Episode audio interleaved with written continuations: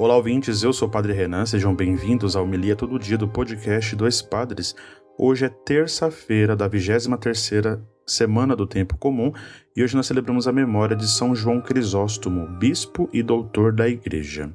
Vamos para o Evangelho de hoje, que é Lucas, capítulo 6, versículos de 20 a 26. Naquele tempo, Jesus, levantando os olhos para os seus discípulos, disse: Bem-aventurados vós, os pobres, porque vosso é o reino de Deus. Bem-aventurado vós que agora tendes fome, porque sereis saciados. Bem-aventurados vós que agora chorais, porque havereis de rir.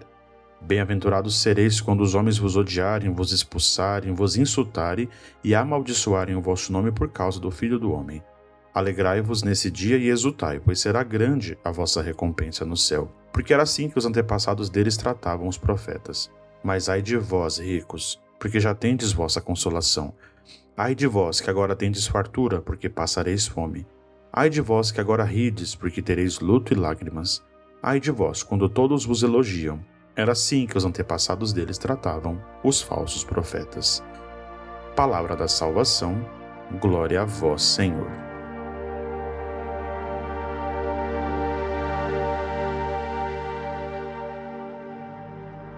Queridos irmãos, irmãs, queridos ouvintes, são Lucas coloca a famosa cena das bem-aventuranças num contexto bastante peculiar no seu evangelho, né?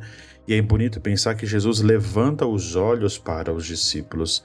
Ele está um pouco abaixo aqui, se nós conseguirmos entender a sua postura. Ele levanta os olhos para conseguir enxergar os discípulos.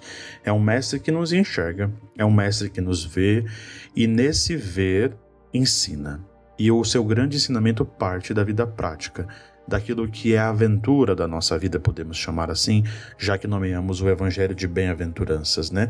De caminhos novos, de aberturas, né? E de, e de possibilidades transformadoras, como nos ensina o evangelho a partir das bem-aventuranças, começando pelas bem-aventuranças dos pobres, porque deles é o reino dos céus, nós bem entendemos a verdadeira dinâmica desse reino inaugurado, trazido e proclamado pelo próprio Senhor. Nós precisamos entrar nessa dinâmica a partir das nossas pequenezes, da nossa pobreza, da nossa humildade, do nosso olhar como discípulos desse Mestre, que primeiro ele nos vê.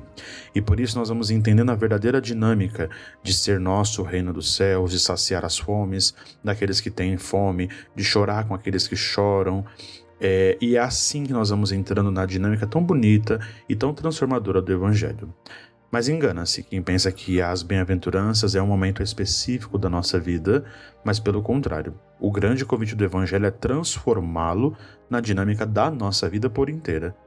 Quando, em que momento então nós podemos viver as bem-aventuranças? Diariamente, em casa, na família, no trabalho, na comunidade, na igreja, no casamento, na educação dos filhos, na vida por um todo, nós somos convidados então a entrar, entender, rezar, transformar em vida toda e verdadeira dinâmica das bem-aventuranças. Por isso, né, vamos rezar pedindo ao Senhor que nos dê forças, que nos encoraje para vivermos assim a nossa vocação cristã. A hora da sacolinha das ofertas aqui do nosso podcast ajude a manter o Dois Padres Podcast no ar, contribuindo via Pix, a nossa chave é o nosso e-mail, doispadrespodcast.gmail.com ou se preferirem, dá para entrar no site apoia.se barra Dois Padres Podcast e colaborar com o valor que desejarem.